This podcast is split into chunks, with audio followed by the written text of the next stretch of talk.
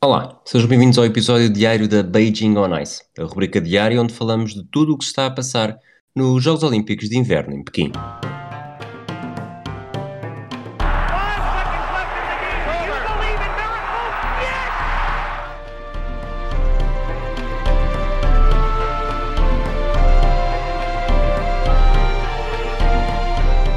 Olá, Sara. Olá, Rui. Estamos finalmente a gravar sem máscara. Diz-me como é que é essa experiência. É uma experiência um bocado eh, rouca. Muito bem. De certeza que vais, vais seduzir todos os nossos ouvintes com a qualidade do teu discurso. Tocha olímpica mais sexy de sempre. Se isto não é um bom pronúncio para o resto do episódio, Mas foi só porque não apareceste no, no outro dia. Vamos ver. Finais do dia. Eu acho que hoje não temos assim nenhum, nenhum tema eh, muito abrangente fora das finais, portanto vamos avançar a toda a velocidade para o biatlo, a prova de 10 km de sprint masculina, eh, ouro para o Johannes Tingesbo, da Noruega, prata para o francês Quentin Fillon-Maé e bronze para o norueguês Tarjei Bow. Portanto, olhando para este pódio, achas que tem mel? Não estava à espera dessa. Acho, não sei se o Boto. Espera, espera, deixa-me só. O Fragoso hoje não está connosco, mas vês Fragoso, ela também se ri. Ela Não manda vir, mas fui apanhar desprevenida. Fui apanhar desprevenida. Estava a pensar no sanduíche e não, e não no boto em mel. Eu acho que o, o bolo para mim sempre teve mel. Mas não sei, se calhar o, o mais novo boto em mel e conseguiu atrair o mais velho bolo para o pódio. Não sei. Portanto, Johannes Tingesbo é o irmão mais novo de, de Tarja Bow. Desde sempre, eh, Johannes Tinges tem tido mais sucesso, sobretudo a partir do momento, obviamente, quando o, o Johannes Tinges apareceu, o Tarja já estava lá há mais algum tempo, tinha mais experiência, tinha mais resultados, mas hoje em dia eh, já é difícil. Tanto que esta é a primeira medalha eh, individual do, do Tarjei Bow em Jogos Olímpicos, a quarta no total, mas pela primeira vez conseguiu um, um pódio individual, enquanto o Johannes Tinges está tem um currículo muito mais eh, muito mais apelativo e provavelmente não vai ficar por aqui. Pois, ah, é isso. Eles amanhã ainda por cima têm a prova de perseguição que, a pedido de muitos ouvintes, vamos explicar como é que é a ordem para a saída da prova de perseguição. Tem, ah, tem precisamente a ver com os resultados da prova de sprint e, portanto, eles saem com vantagem em segundos que conseguiram nesta vantagem. Portanto, o Johannes Tingas vai sair com 26 segundos de vantagem sobre o Fiem, o um, que por sua vez vai ter X segundos de vantagem para o terceiro, X, e portanto é assim até chegar ao E o primeiro a 90. cruzar a meta Ganha, exatamente. Portanto, é assim que as saídas do- da prova de perseguição no Fiatlo são, são decididas. E, e é certo que, que ambos os Bows, e aqui também o, o francês hum, e o sueco, depois que está o, Sam, o Samuelson. Não, desculpa, o Samuelson ficou em sexto.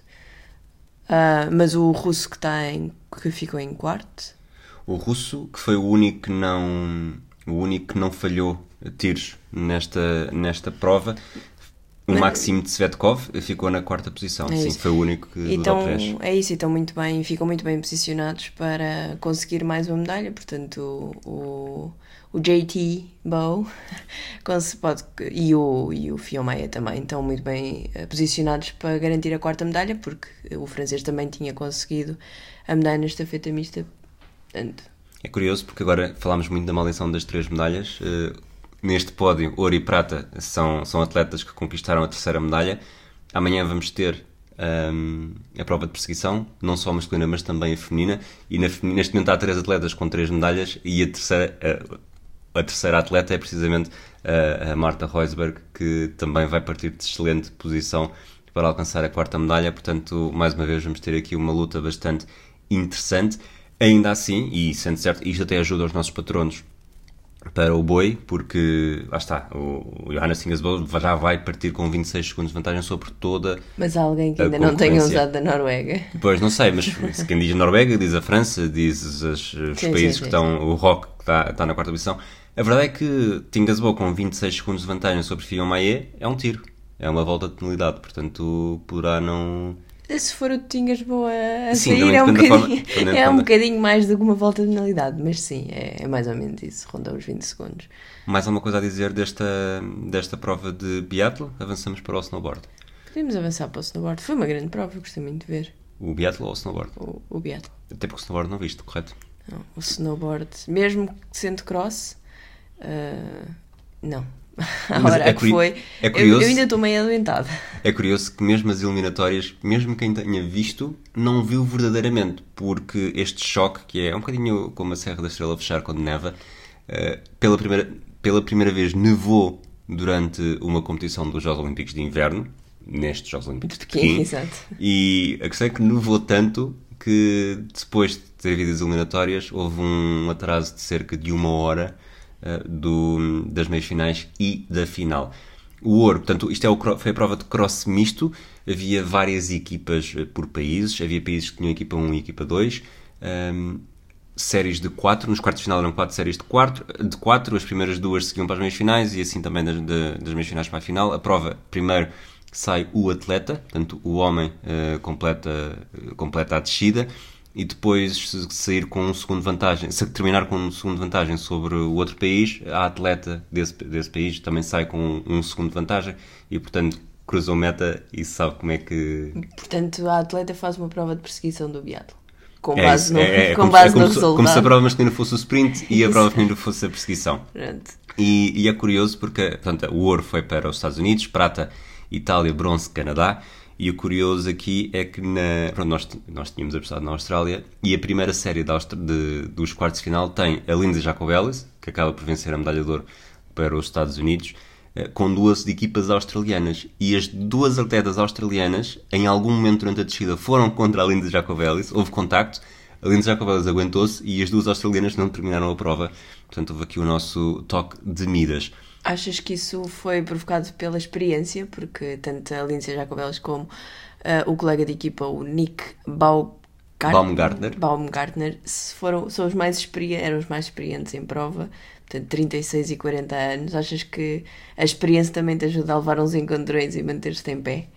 Acho que sim, acho que sim. O, aqui a Linda Jacobellis, lá está, é uma história que nós já falámos aqui muitas vezes e tem de facto, eu acho que esta final acaba por ser o, o fechar com a chave de ouro a sua, eu acredito que seja a sua carreira olímpica, porque os Estados Unidos, lá está, acabaram por partir com vantagem e na final, no último salto, quase emulando aquilo que tinha feito em 2006, quando fez uma manobra e agarrou o skate para, para dar espetáculo e caiu e perdeu a medalha de ouro para na Geyser, acho eu. Ah, Na, na, na Frieden, Tânia Frieden. Sim. E, e depois aqui fez exatamente o mesmo gesto, como quem diz: Aqui estou eu, 16 anos depois, estou mais adulta, não perdi o interesse em, em dar espetáculo e o que acontece uma vez não acontece duas vezes. E acaba por ser um momento, um momento bastante curioso numa final em que o, o seu colega, o Nick Baumgarten, como disseste, 40 anos, estava muito comovido, ele que nunca tinha vencido nada, até agora era apenas bola, nunca tinha ido ao pódio. E... O que é curioso, tendo em conta até porque ele fez o melhor tempo do- da prova masculina, não é? Portanto, não, não é um, um atleta de se descartar mesmo entre os atletas masculinos, os homens.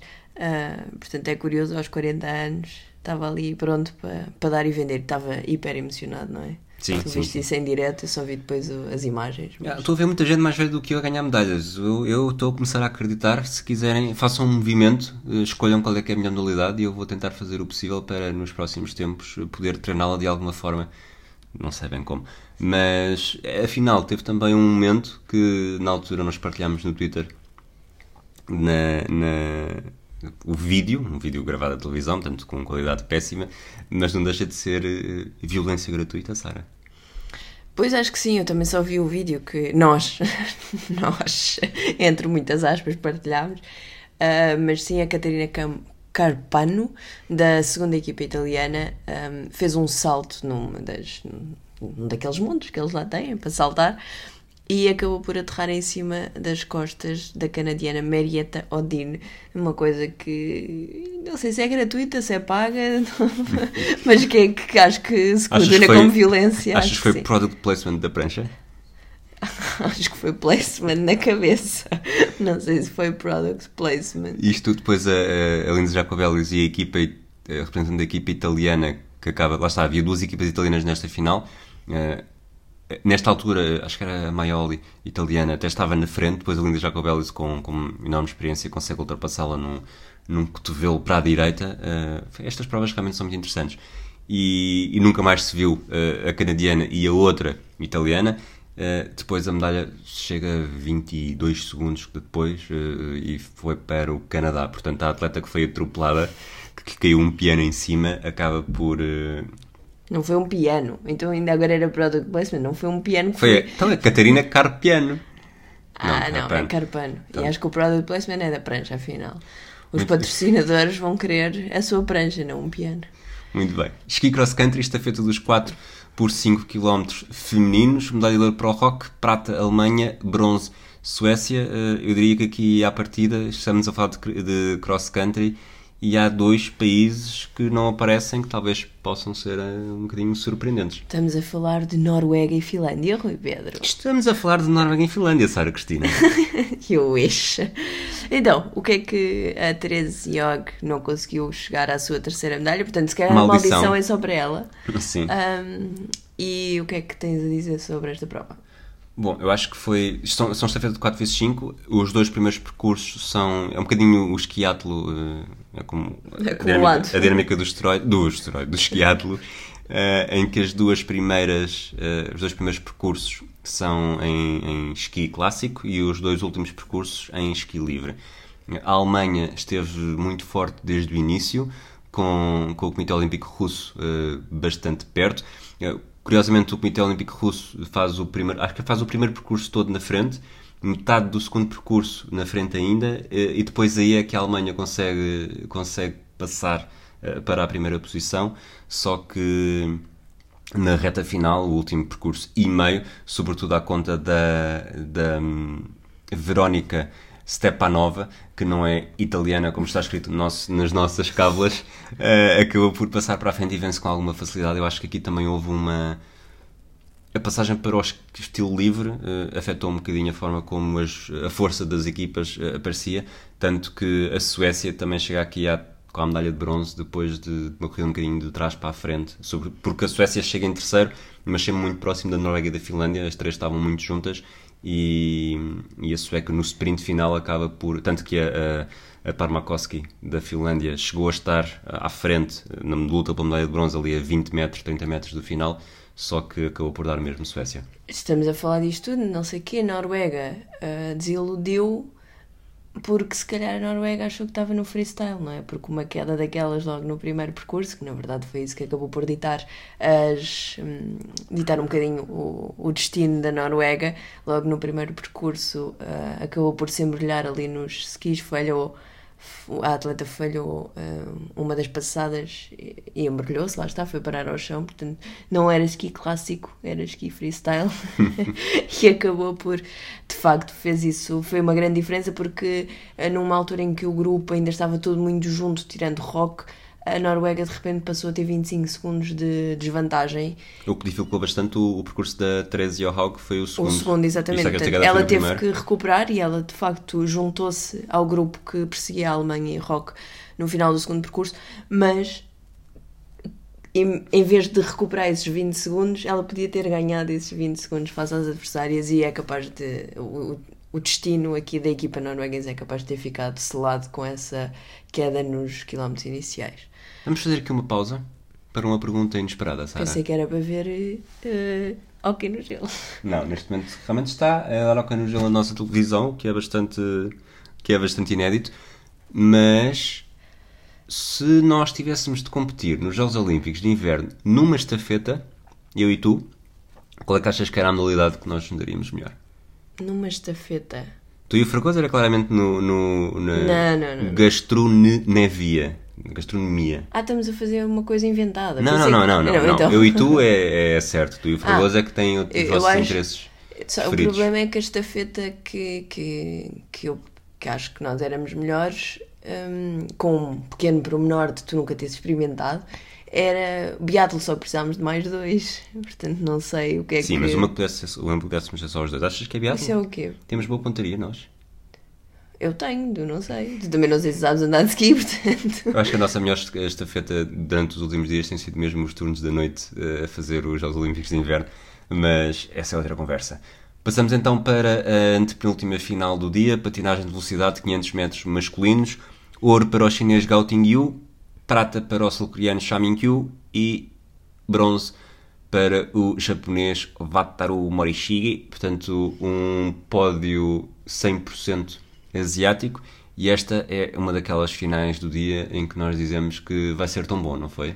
Pois, ou como o comentador, acho que era dos saltos de ski, dizia, hum, era se, se pestanejares, perdeste. E de facto, uma final que acaba em pouco mais de meio minuto. Algo que se pode dizer para esta final e para o jogo do Pisca.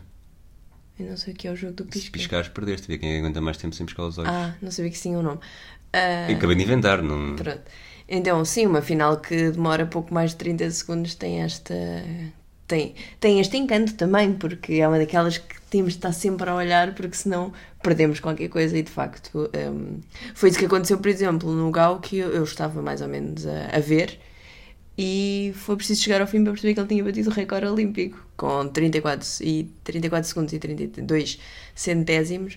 Um, foi uma daquelas provas. De facto, foi rapidíssimo. Ele saiu, eh, era o, fazia parte do sétimo par em pista, portanto, mais ou menos a meio da prova.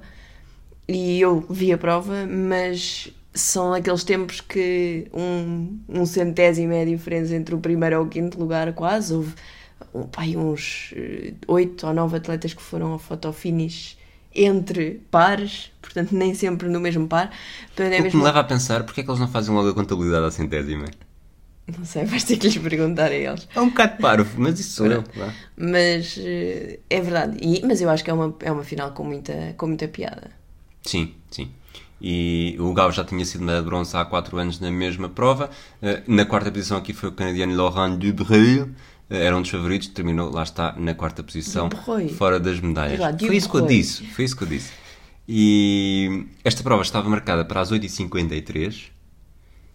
Havia 15, havia 15 Foi, pares. já agora foi, foi atrasada? Saiu É, atrasada. mas era isso que eu ia dizer.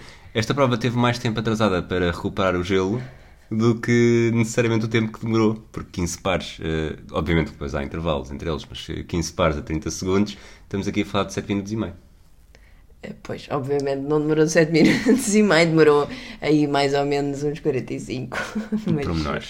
mas sim. Penúltima final, salto de ski, eh, large hill masculino.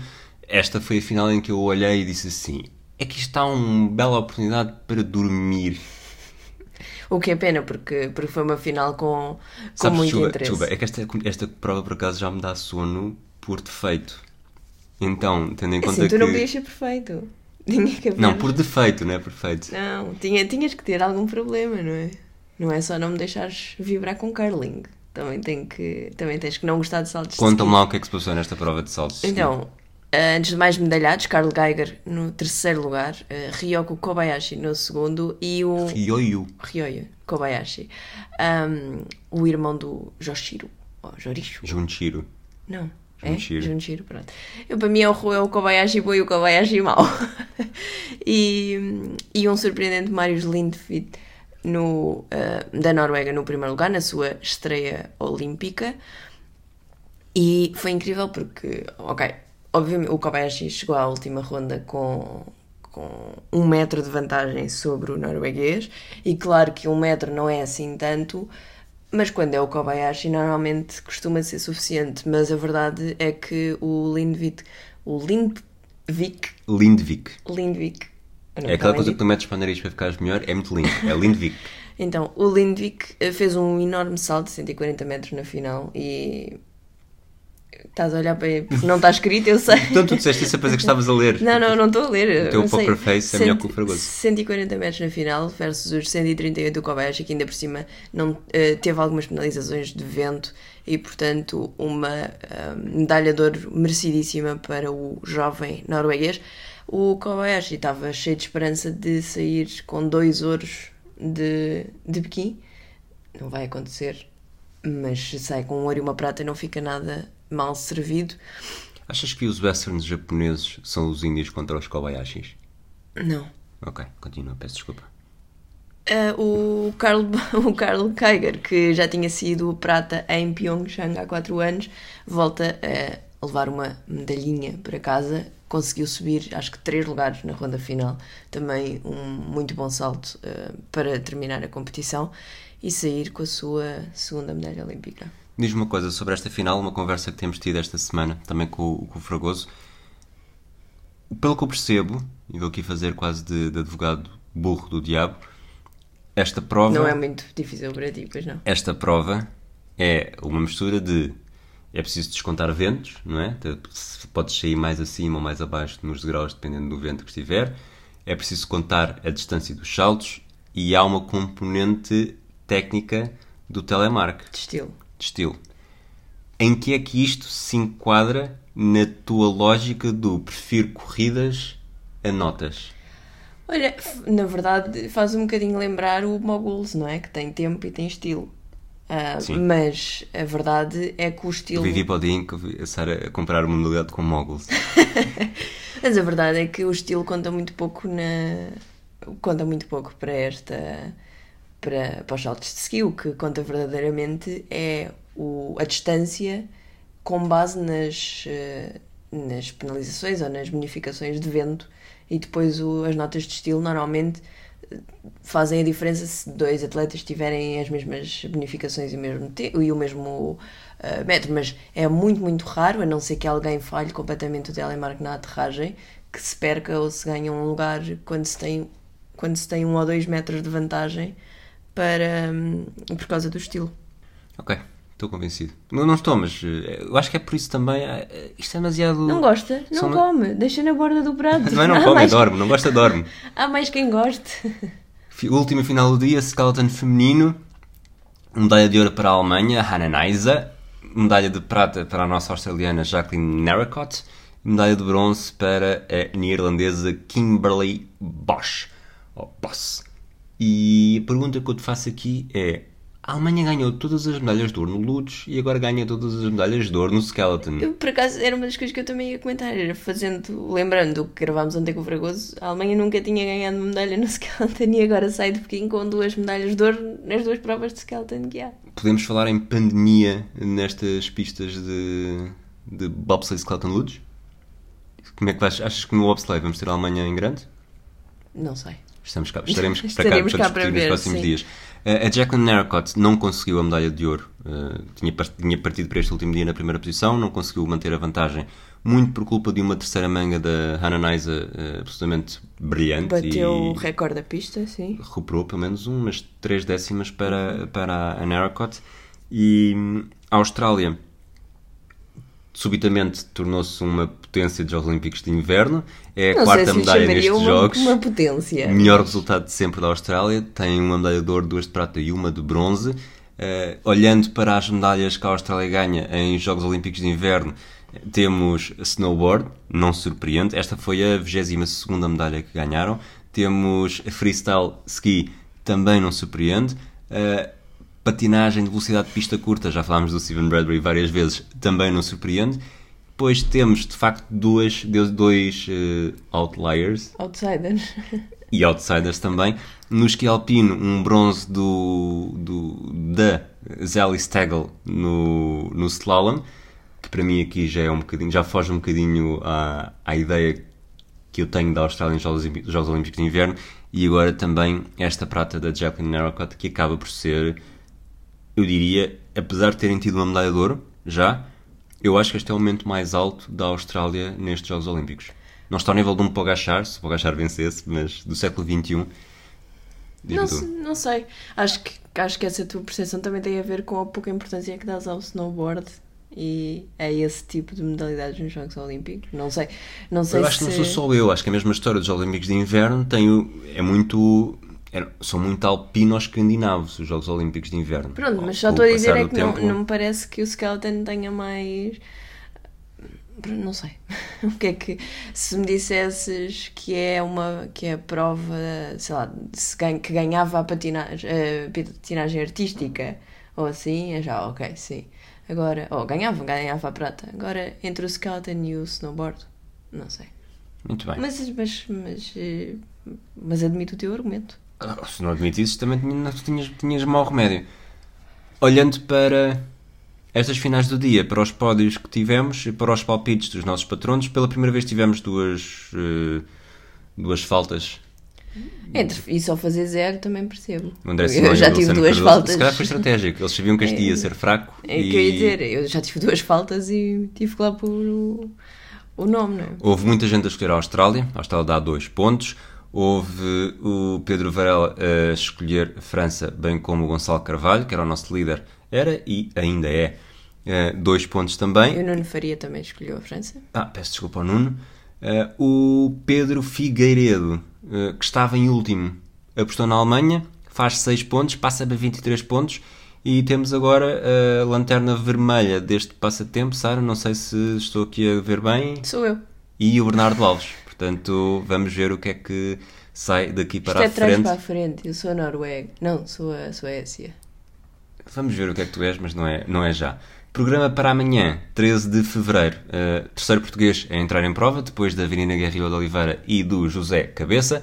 Ricardo Brancal, da Covilhã, uh, está na primeira manga do Salão Gigante a partir das 2 e um quarto. Será o 67 a descer.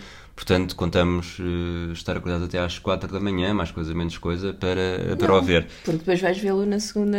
Se na ele terminar a primeira. manga. Se ele terminar a primeira. Porque a segunda manga, a manga final, será às 5h45, naquela que é a primeira final do dia. Depois, às 7 da manhã, ski cross country, estafeta dos 4 vezes 10 km masculinos.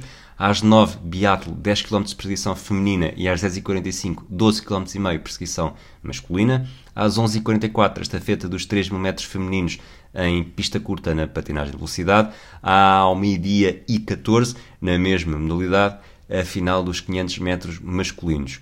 Por fim, às 13h56, patinagem de velocidade em pista para gente decente, a final dos 500 metros femininos. Se pescarem os olhos, perder. Pronto. Se pescarem os olhos, perderam. Sabes, perdem mais na pista curta, nos 500 metros da pista curta do que nos 500 metros na patinagem de velocidade. Não? Acho que não, acho que por acaso acho que na. Acho, acho não, tenho, não ponho os pés, não ponho os pés no fogo. Porque as minhas mãos, as minhas mãos são a minha ferramenta de trabalho. Os pés posso viver sem Eu eles. não ponho os pés no fogo, pois por acaso acho que a pista, a pista, a pista grande acho que é mais rápida nesta, nesta prova. Mais rápida, mas. eu Acho que o tempo- Pois sim, acho na, verdade estamos a falar de tempo, mas acho que é mais. Tudo pode mudar num segundo, Ah, muito pois. mais rápido na patinagem. Isso sem dúvida, isso Pista dúvida. curta. Palpites para 13 de fevereiro. Temos então estas seis finais. No biatlo eh, já sabemos a ordem que os atletas vão sair. Na estafeta 3 mil metros feminino também já sabemos que há quatro seleções que vão estar, eh, vão estar na final. E dito isto, é capaz de não ser fácil. Estamos a entrar na última semana dos Jogos Olímpicos a estratégia e o póquer começa aqui a, a- a integrar. Pedro Varela e Pedro Fragoso recusaram-se a dar os seus palpites antes da gravação deste episódio. Com medo de copiarem ou a quererem copiar. Eu tenho o meu palpite, mas eh, na, verdade, na verdade tinha dois e garanti, ou quero garantir que não vou ter igual a ti hoje. Portanto, tu dizes-me o teu e eu, se for o mesmo que aquele que eu tinha pensado, mudo. Se não for, diga aquele que eu tinha pensado. O meu palpite para hoje é a França. França era o meu plano B, portanto posso ir com o meu plano A e vou para a China. Por falar em ir para a China, é na China que estão a ser estes Jogos Olímpicos, figuras, figura a seguir para amanhã. Não vou falar apenas de um atleta, vou fazer aqui um sortido de participantes no Salão Gigante, onde lá está Ricardo Brancal, português da Covilhã, também vai participar. Teremos um atleta da Eritreia, chamado Shannon Abeda, é filho de refugiados, nasceu nos Estados Unidos e começou a sonhar com os Jogos Olímpicos de Inverno ainda criança, portanto não é daqueles casos de convites à última da hora e acabam por fazer história. Ele foi porta-estandarte em Pyeongchang, volta a competir agora na China, foi 61º no slalom gigante há 4 anos. Abeda quer ajudar a alargar a participação de minorias nos Jogos Olímpicos e pretende que haja cada vez mais atletas negros. Um deles vai competir nesta prova também, o jamaicano Benjamin Alexander. Ele nasceu em Londres, vive nos Estados Unidos, mas vai representar o país que é mais famoso, pelo menos em Jogos Olímpicos de Inverno, pelo bobsleigh do que pelo esqui alpino. Ele apaixonou-se pelo esqui em 2015, quando foi convidado para ir fazer de DJ numa festa no meio de uma estância. Ele achou que ia odiar, sete anos depois está nos Jogos Olímpicos. Portanto, Sara, achas que daqui a, sete, daqui a sete anos vai estar na WNBA? Acho muito difícil. O Benjamin Alexander compete pela Jamaica porque o pai é descendente de jamaicanos. Das Caraíbas vamos para o Médio Oriente. Faik Abdi representa a Arábia Saudita, mas nem sequer é o desportista mais famoso da sua família. Cota genética não podia faltar, uma vez que o seu irmão Faris Desculpa, mas a cota genética foi preenchida na primeira final de que falámos hoje. Portanto, nós temos de preencher a cota genética em todos os momentos deste episódio. Eh, o seu irmão, Fariz, já tem uma internacionalização pela seleção de futebol da Arábia Saudita. Farik começou a praticar durante uma viagem da família ao Líbano quando era novo. Tem 24 anos e será o primeiro atleta do Olímpico de Inverno do seu país. Agora vamos para Oceania. Johan Gonçalves, eh, Oceania, Ásia. Fica ali. Bom, Timor-Leste? Timor-Leste. É o representante, Johan Gonçalves, é o representante de Timor-Leste e estará na terceira edição consecutiva dos Jogos Olímpicos. É filho de um francês e de uma timorense que fugiu para a Austrália na década de 70 por causa da guerra. Eh, Por último, o ganês Carlos Maider foi dado para adoção com 8 meses e acabou recebido por uma família suíça. Foi assim que se apaixonou pelos desportos de inverno e chega aos Jogos Olímpicos com 43 anos. A família manteve, família adotiva manteve contacto com a família biológica e arranjou maneira de que a cultura ganesa e, e os- também a ligação com a mãe biológica estivessem sempre presente na família de Carlos. Tanto que Carlos continuava a visitar o Ghana com muita frequência para estar com a sua família de sangue. Sara, destaquei aqui pelas minhas contas e quando estava a fazer isto não, não reparei necessariamente neste pormenor, um atleta da Eritreia que não nasceu na Eritreia, um atleta da Jamaica que não nasceu na Jamaica, um atleta da Arábia Saudita nasceu na Arábia Saudita, o Johan Gonçalves não nasceu em Timor e o ganês também, ah, nasceu no Ghana, mas foi muito cedo para, para o estrangeiro, portanto acaba por ser, nenhum deles tem necessariamente aqui aquela, aquele nenhum deles é necessariamente um atleta de importação, pelo contrário, é um atleta de exportação e que depois acaba por competir pelo seu país pelo qual tem pelo menos alguma herança. Vamos então. Isso tinha uma pergunta? Não, não tem, não só- tem. Era só- estava a Foi só um comentário. Sugestão para Pequim para terminar este episódio, podes dizer ou é proibido? Que piada. Eu vou deixar de dizer o que é que vou falar, que é para tu não fazeres estas intros assim, puxadas a, a ferros. Ah, mas sim, podemos falar, agora já podemos falar da Cidade Proibida. A Cidade Proibida é um marco ah, de Pequim, é um complexo de palácios ahm, no meio da cidade imperial, que ah, atualmente é o centro da cidade de Pequim. Foi construído ah, no século XV. E porquê é que estás a olhar assim? Não, não, estava só, estava só a ver, estou atento àquilo que tu dizes, Ok, Sara. ok. Então, é O um, meu olhar desconcentra-te. É um complexo eh, que foi durante cerca de 500 anos a residência oficial do imperador e daí o seu nome de Cidade Proibida, porque era proibida ao comum dos mortais que não tinham, ahm, não eram endeusados como o imperador a Uma espécie de presença. quinta patina hoje em dia? Eu não percebo essas referências da linha.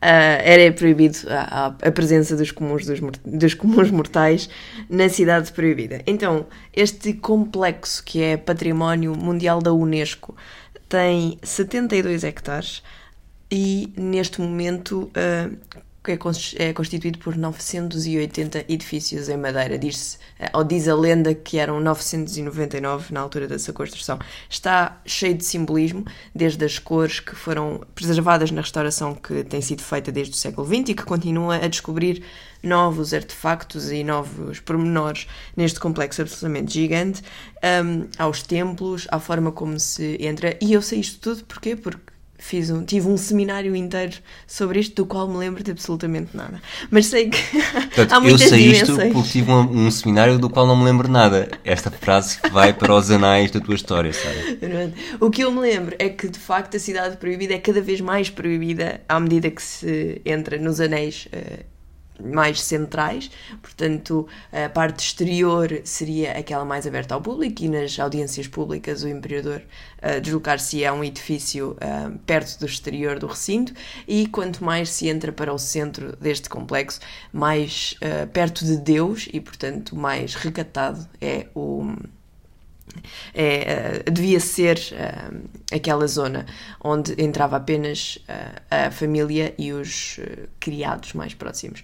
O que é certo é que hoje em dia eh, está aberto a toda a gente, faz parte do Museu Imperial, com uma série de artefactos que durante o início do século XX chegaram a ter de sair de Pequim por causa da, da guerra e das invasões japonesas, depois acabaram por ser muitos artefactos levados para Taiwan neste momento ah, podem ser vistos muito ah, ali, mas outros também continuam eh, fora de portas, o que não, eh, não piora em nada a experiência de ir. Nós passámos cerca de 13 a 4 horas dentro da cidade proibida e acho que é um. Basicamente foi quase linha reta de um lado ao outro.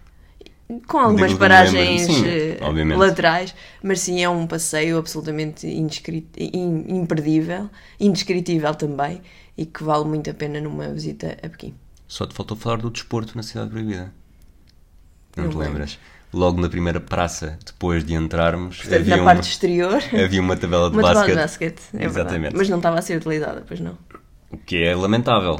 Pronto, mas lá está. O que é que eu me lembro da, da- dessa primeira praça? Dos leões, que um deles simboliza X A e pata- outro. a pata direita em está cima em da cima da bola. bola e, portanto, há uma série de simbolismos que uma, uma rápida pesquisa no Google, ou um tour, ou ah, um- uma leitura mais aprofundada de um guia de viagens ajuda e, e faz. Desvenda um bocadinho os mistérios desta, deste complexo absolutamente incrível e que já agora não sei se cheguei a dizer isto que é de madeira, os edifícios Sim, são de sim, madeira. sim. E portanto é, Disseste que na altura pensei que era, tinha sido o Dom Dinis lá do sítio, que em vez de plantar um pinhal, tinha plantado uma cidade. fim. Enfim, voltamos amanhã para mais um balanço dos Jogos Olímpicos de Inverno. Um abraço, até lá. Talvez com fragoso, talvez sem fragoso. É sempre a surpresa do dia.